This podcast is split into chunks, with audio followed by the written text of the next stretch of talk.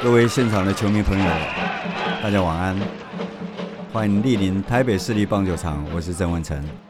那在我旁边的是梁公斌，大家好，很久没有在这种情况下跟大家碰面，这个录音好像对我已经是不是好像的确已经是上个世纪的事情。那特别高兴跟老朋友文成、曾文成我们。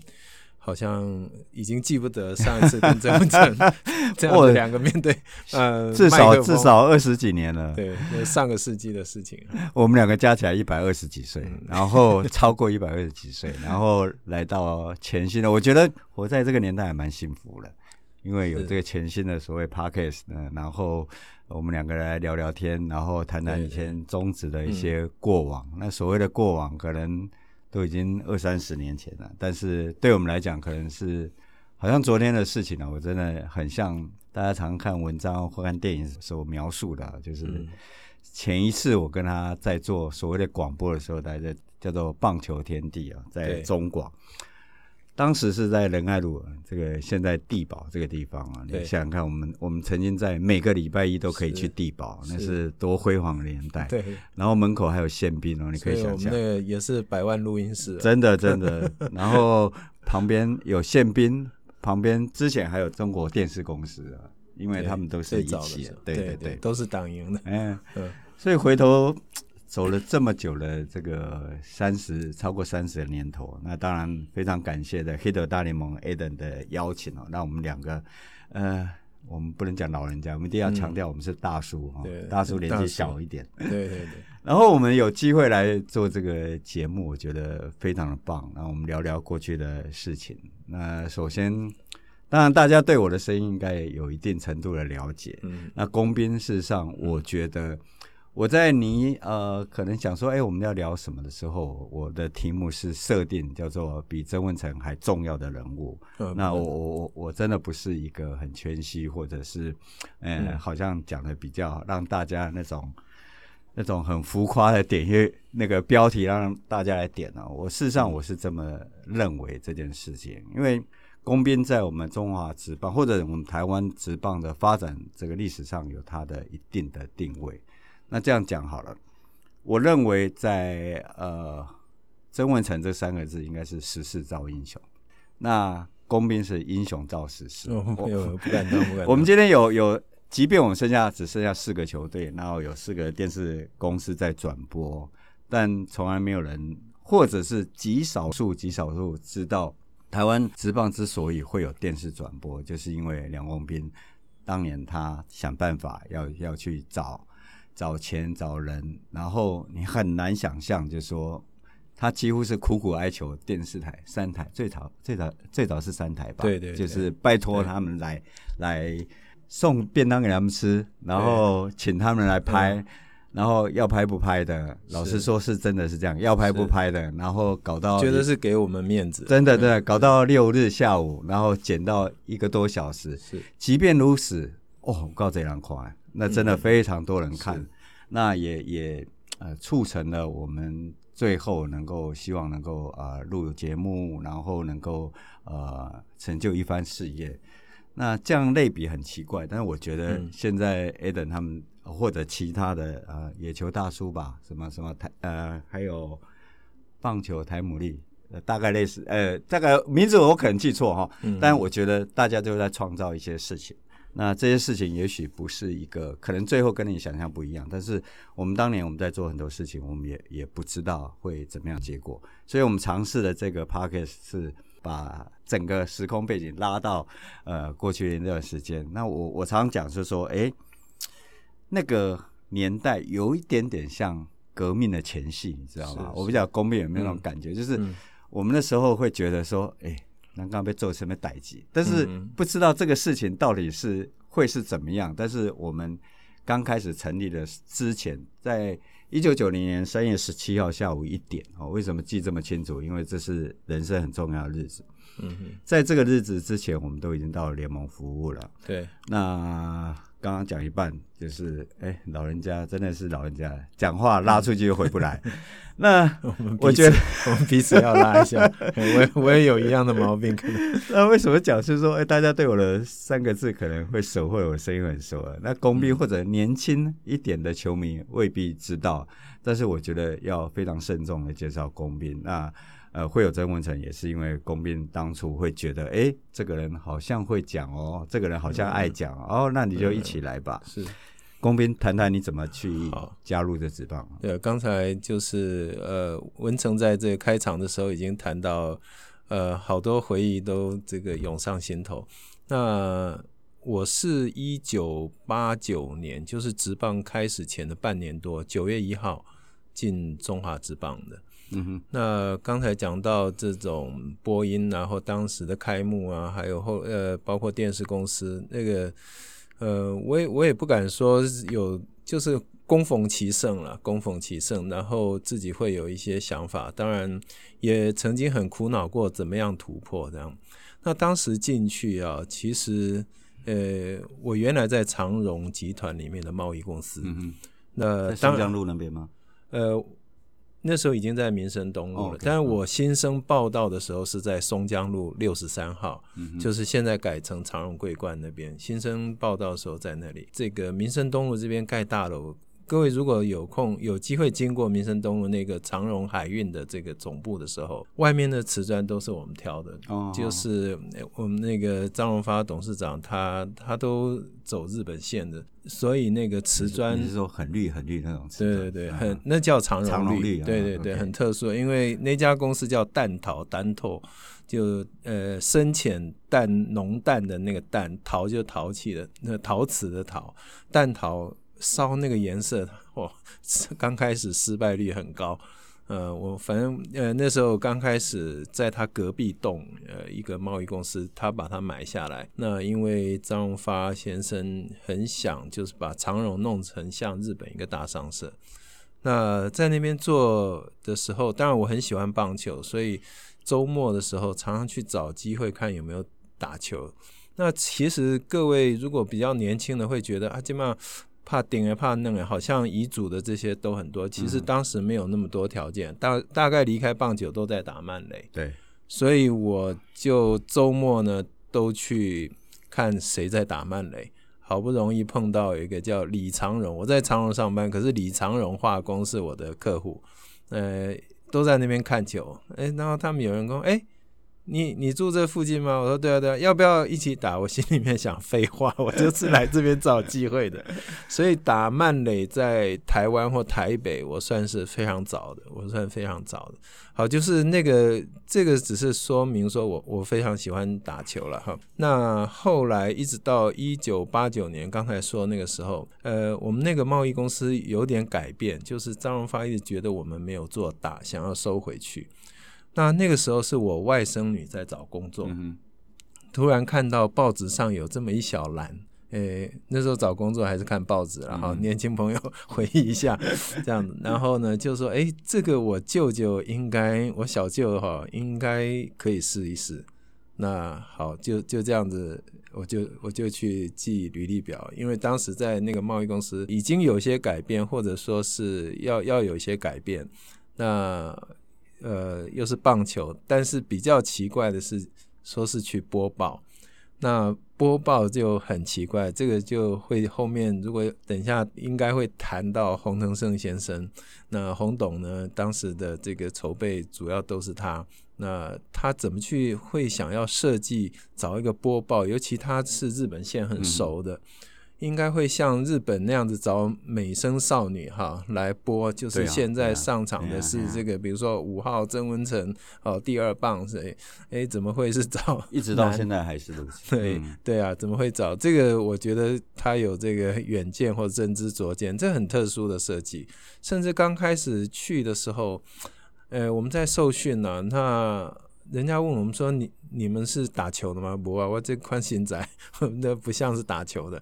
那那是做什么？我就很，我就说，你就像百货公司东西掉了，我们在负责播啊，谁谁谁，你的小孩或者什么东西掉，在我们服务台插播一下。后来 后来真的是这样子哎、欸，我们的龙，比如说龙象满场的时候，那梁公斌在现场就说：“哎，某某们，你你你太太在家里快要生了，还真的是如此，真的那种也是要服务啊。”对啊。然后路边你哎，你的车你没有熄火，或者你的灯没有关，那个是五花八门的。所以老老一辈。如果你在台北市也也真的有小孩，就是 可能爸爸妈妈去买吃的，哎，那小孩一慌就跑掉了，结果就送到我们播报室来这样的。那个时候考试当然也也蛮特殊的，就说今天录这样的或者说上这样的节目，我跟文成算很特殊。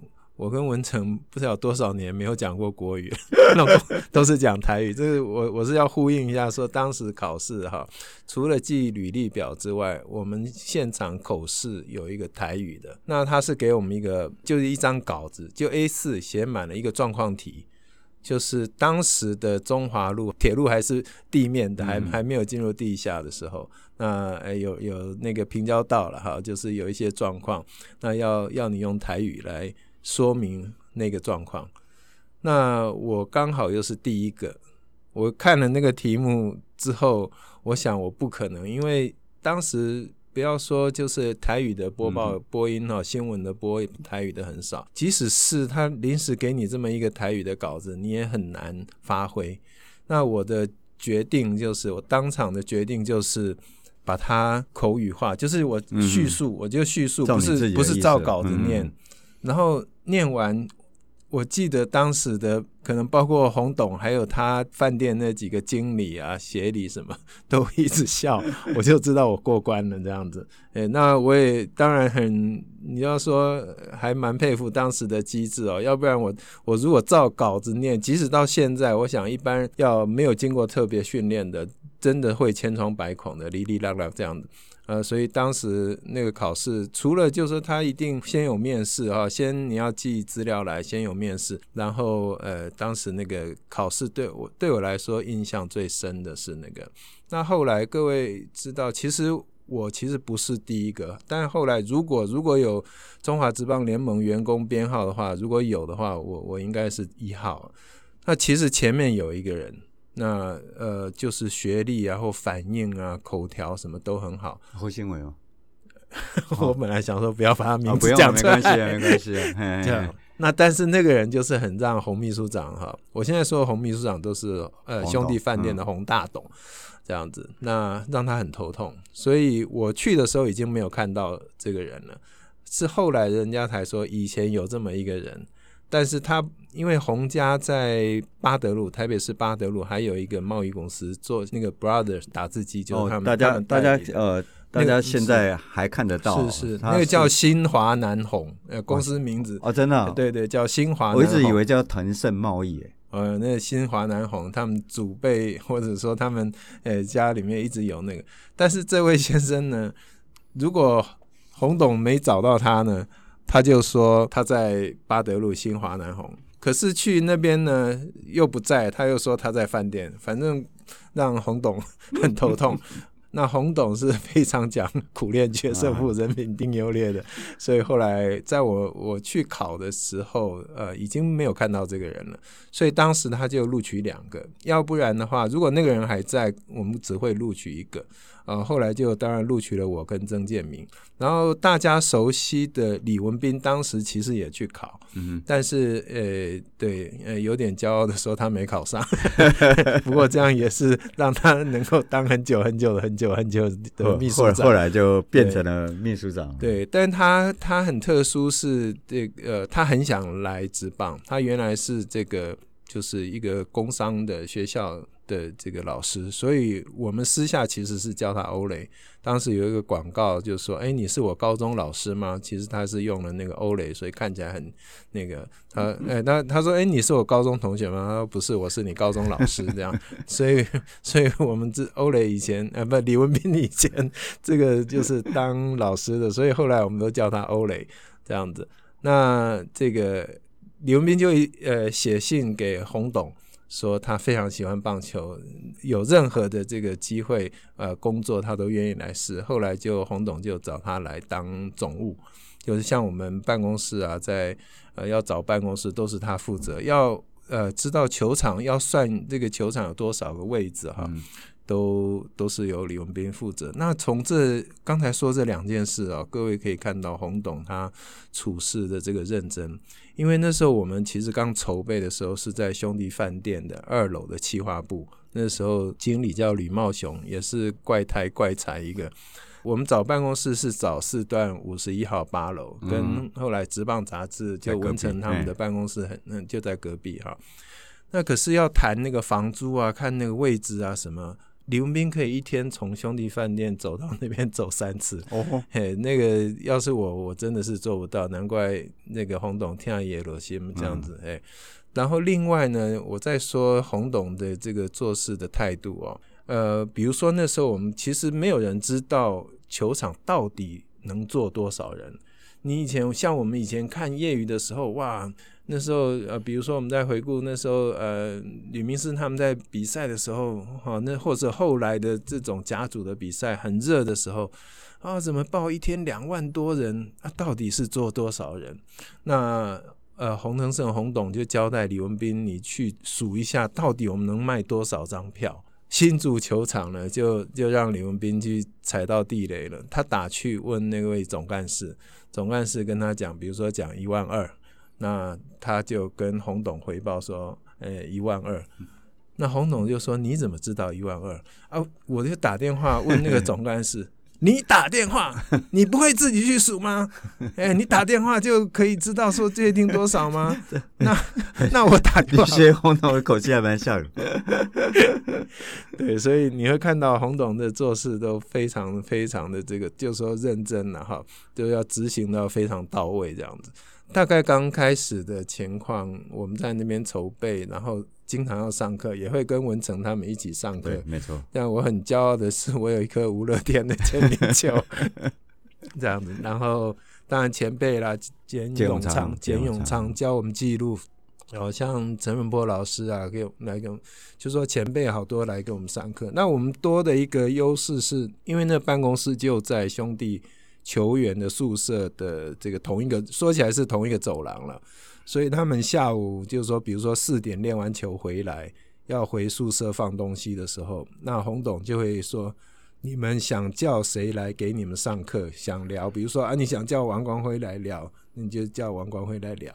那李军明啦，或者说是阿龙啊，或者说是这个一雕啊，这样子，那个时候会会有这样的优势，这样子，所以。”呃，那个时候的这个筹备啊，蛮有趣的。那比较难的就是资料的取得了。那时候唯一就是，如果书面呃文字的话，就是去棒写，偶尔有一些他们留下来的旧的杂志，会看到以前这些选手的这个丰功伟绩啊，或者一些典故什么的。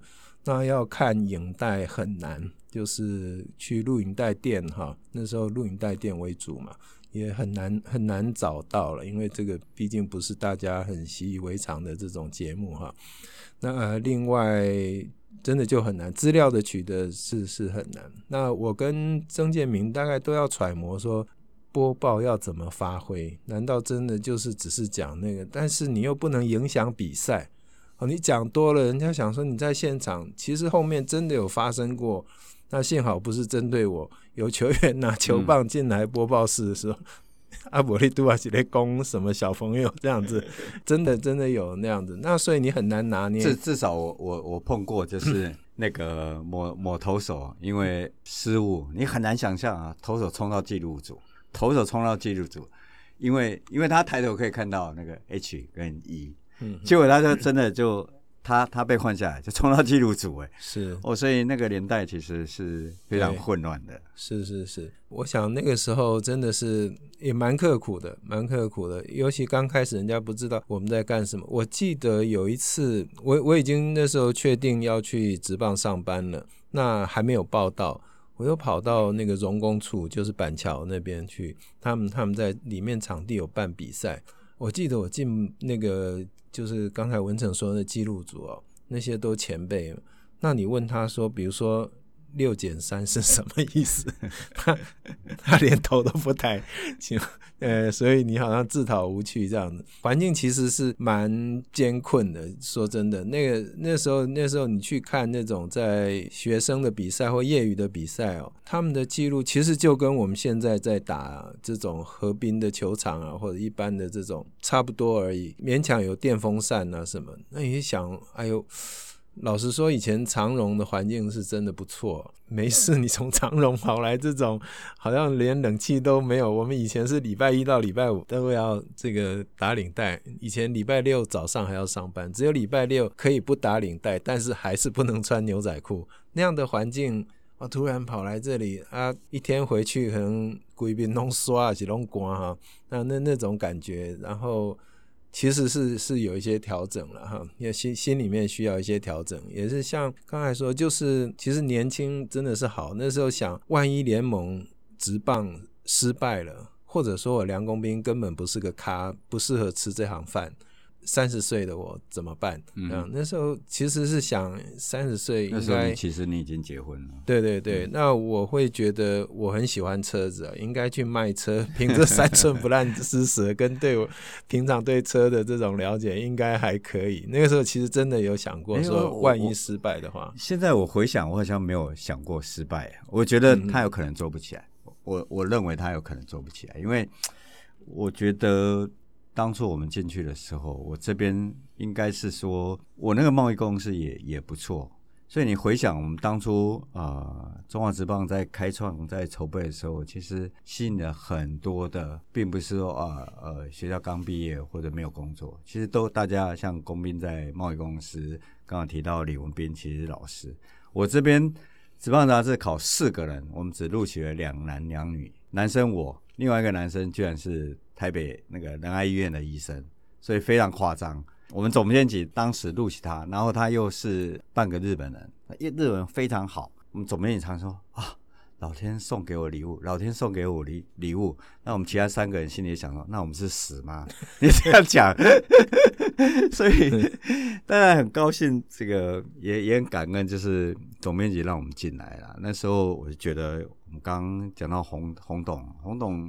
很特别，就是每一个人进，不管是职棒联盟或者职棒公司，每一个人他要亲自看过，嗯，连连那个工读生小妹，他都要亲自看过。那裁判更更不用讲了，嗯、裁判后面还有一些故事，其实他很主观的相信你看这个人的感觉，嗯，所以面试我的时候，他说，因为前面要我要干掉非常多的人，我们有笔试啊，然后还要跟总编辑面试，进来的时候。洪总看到我，第一句话说：“阿五郎功力里做不爱不？”因为那个时候稿子要要用手写的，不是现在任何的电脑打字。我说：“呜呜呜。”嗯。然后第二个他就说：“阿里昂怕球诶。”那我心里想说：“诶，这样会不会代表我已经录取了？”因为他说礼拜六，诶，那时候好像礼拜二还是礼拜六下午可以跟他们一起。对对，礼拜六下午要要跟他们一起去打球，就好像。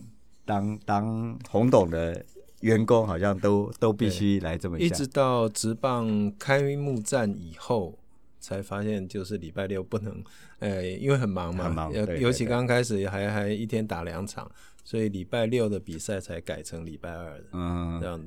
这个其实对刚才文腾的让我想起来哈，就是我们刚去报道，老板就是秘书长就会问说。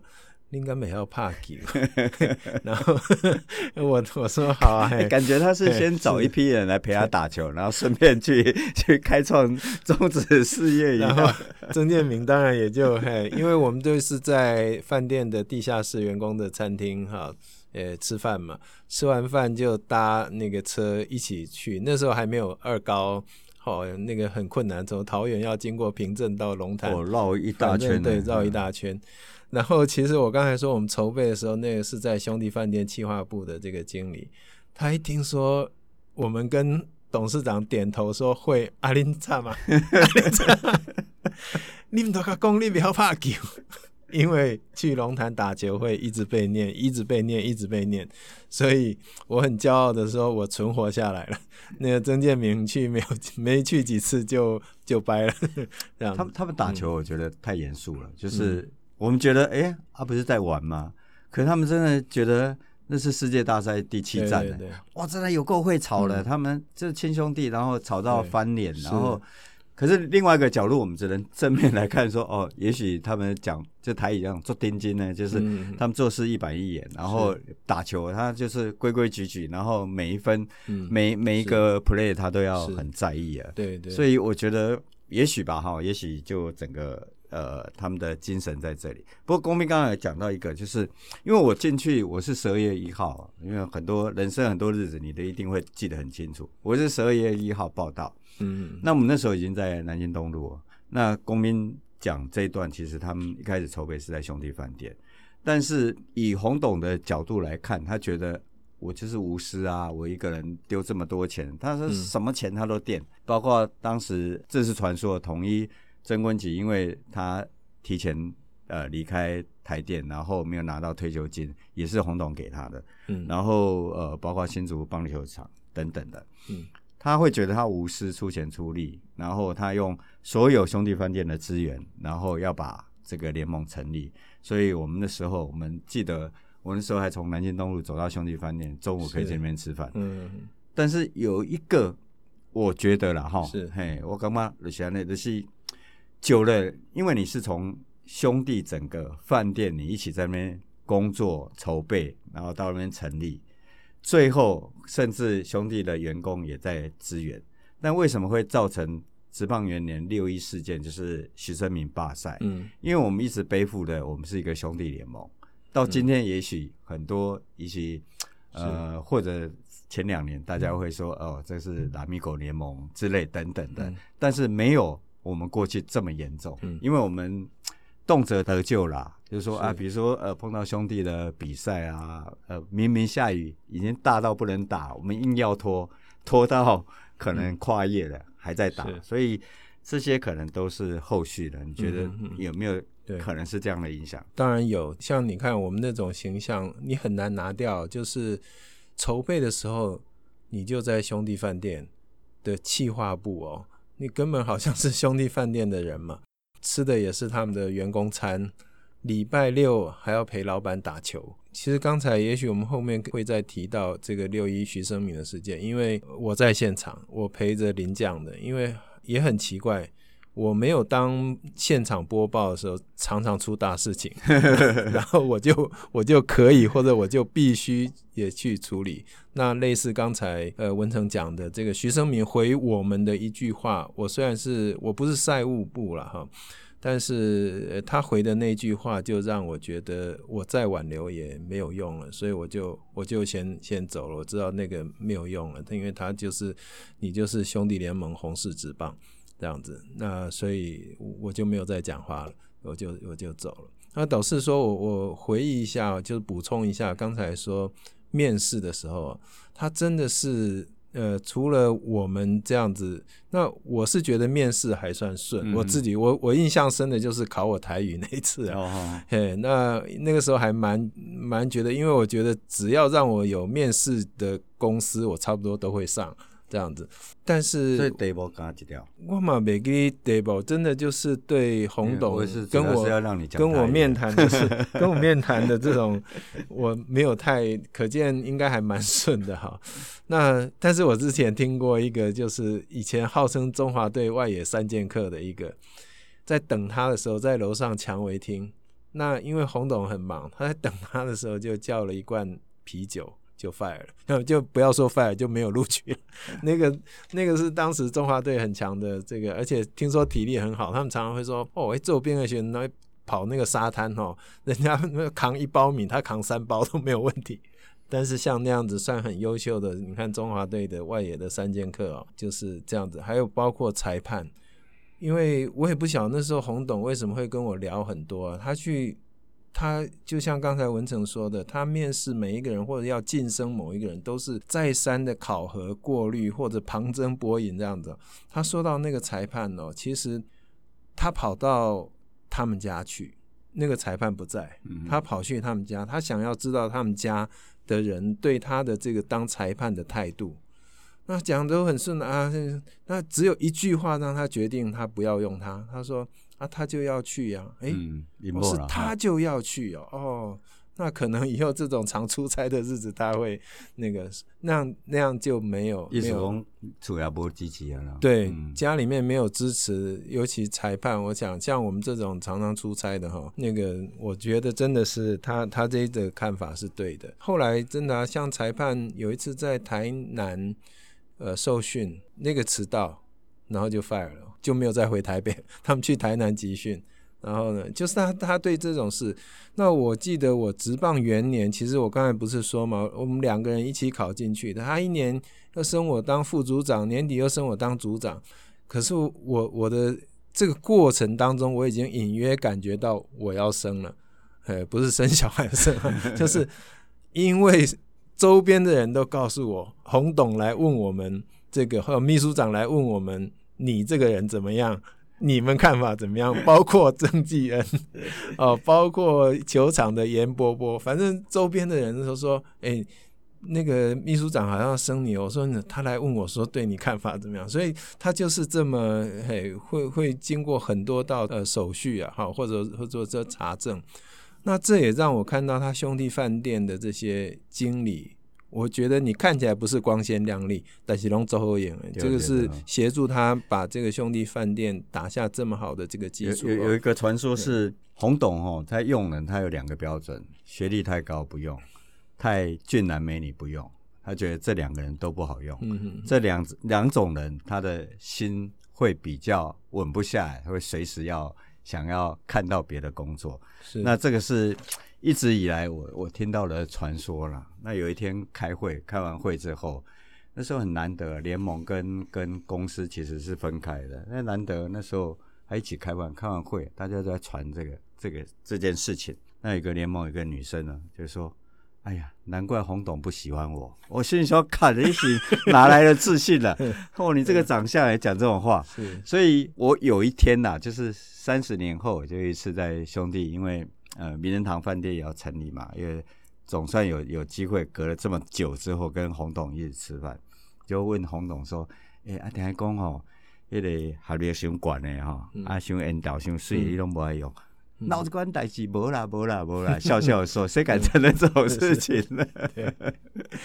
嗯，所以所以我蛮多故事。对啊，我、嗯、所以我觉得，我我的看法是，洪董那时候裁判非常的。仔细，非常的注意在看。那这样的情况之下，我认为他在防裁判出问题。那没想到五六年后出问题是整队，或者是或者是教练，这也是他始料未及。他他其实我觉得他有有小心到这种是所谓呃比赛不公平的事情，但是应该是始料未及吧？哈，是因为因为他规划了很多非常非常多的事情，包括。呃，九九四年吧，应该是九四年要成立五六队，嗯，好像是先一队，然后再五六队。呃，总之，因为九二年巴塞隆那奥运，然后职棒又打得这么热，然后突然之间，哇，大家都会都想要进来，那只能开放两队，那申宝进不进来，那就是后续的故事，我们也会提到，嗯、是，所以。整整整整的规划，其实就在他的想法当中。他也他也不是像像孙中山拿个中国地图，嗯、哦，铁路到这也不是，是是他是实际去做做这件事情。包括我也记得当中一起讲那个，就是台北市立棒球场，我们这个节目的名称，是它是有计划下面有个通道，因为捷运要开通嘛，所以它的通道就是一个商店街，所以你三点的比赛接六点。或者一点比赛接六点，中间球迷要去哪里？商店街可以去逛，然后接到捷运站，他都已经想好。但问题是，重点是兄弟饭店就在那个那个站那边，所以他是会觉得图利商人呐。所以不过从这个地方可以想得出来，哎，有这块代志其实先来做清楚的哈。是是是。我在想哈，就说职棒，呃，我跟文成花了很长的时间在聊洪秘书长洪董哈，因为他真的就是很关键的人物，包括以我跟我自己有关的，就是说这个播报，他怎么会想到要找这样的播报，做怎么样的这种设计？那还好不辱使命啊，阿伯行绕魁这样子。另外就是包括规章啦，哈，好像这这些人事，还有刚才说到的裁判，我也记得他在开会的时候。问那时候已经元年结束了，然后员工开会，他说：“你们觉得哪一个裁判比较好？”其实这样问还蛮敏感的啊。我这个北巴我就举手，我说谁？我觉得谁比较好？他就说你为什么？他说我我说我不是专业，我只是觉得他敢喊 book。他说为什么？我说那都瞬间的。他如果不是有足够的专业，还有有那个胆识哈，你过了那零点一秒不喊就过去了嘛。他说哦这样子，呃啊其实呃。你说胆子大不大？当然，那个胆子也有点大，就说那样子。但是这之前有一些事情，比如说，呃，很惨痛的，就是我们裁判常常常常误判了，那也常常被丢东西啊，那也常常要写新闻稿。跟外面解释，啊也很奇怪，洪董都叫我写，啊我想我播报，然后点点爱瞎这些，然后去解释。但是也因为那样子，那时候把规则那个时候哈，就是念的还觉得还蛮灵活的，这样蛮灵活的。那有时候真的是我还改我们那首歌，什么呃那时候是呃童安格跟另外一位叫周子玉先生做的那个唱片。那有裁判歌啊，什么我们的目睭什么，我就改成我们的目睭高不塞，每次判球都判不准。啊，有时候真的，你播报就是要把现场这种争议，这种那时候都很容易就丢罐子、丢垃圾进来嘛，那就呃，有时候真的讲到无言，自己知道说。这一类这明明都 safe，啊你判 out，我是要那怎么样去圆这个场啊？嗯、那后来有一次我真的、哦、我在台中，我说要不然这样子好了，那个我们把门关起来哈，那裁判让你们丢，嘿丢到主审的六分，雷审两分，啊观众被我搞得也是啊，稍气氛稍微缓和啊，这样要不然你真的那但是。当时我我觉得我们裁判那样子走，这样的一呃，就说完全独立于业余裁判之外哈，那也是他的见识了哈，或者说他的魄力。对，对，对，那可是长久这样下来是对的。嗯，其其实我们我们在看，比如说来对比 SBL 的例子等等哈，其实光裁判这这一点，他给他很好的薪水，那独立训练等等的。我觉得是啊、呃，非常成功的。